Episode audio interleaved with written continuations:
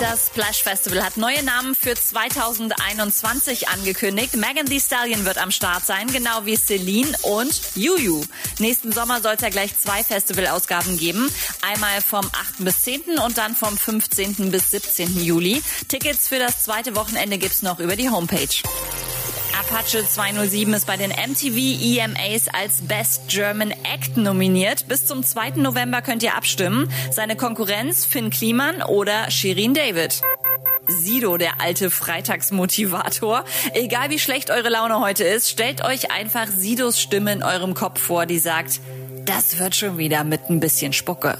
Update mit Claudi on Air.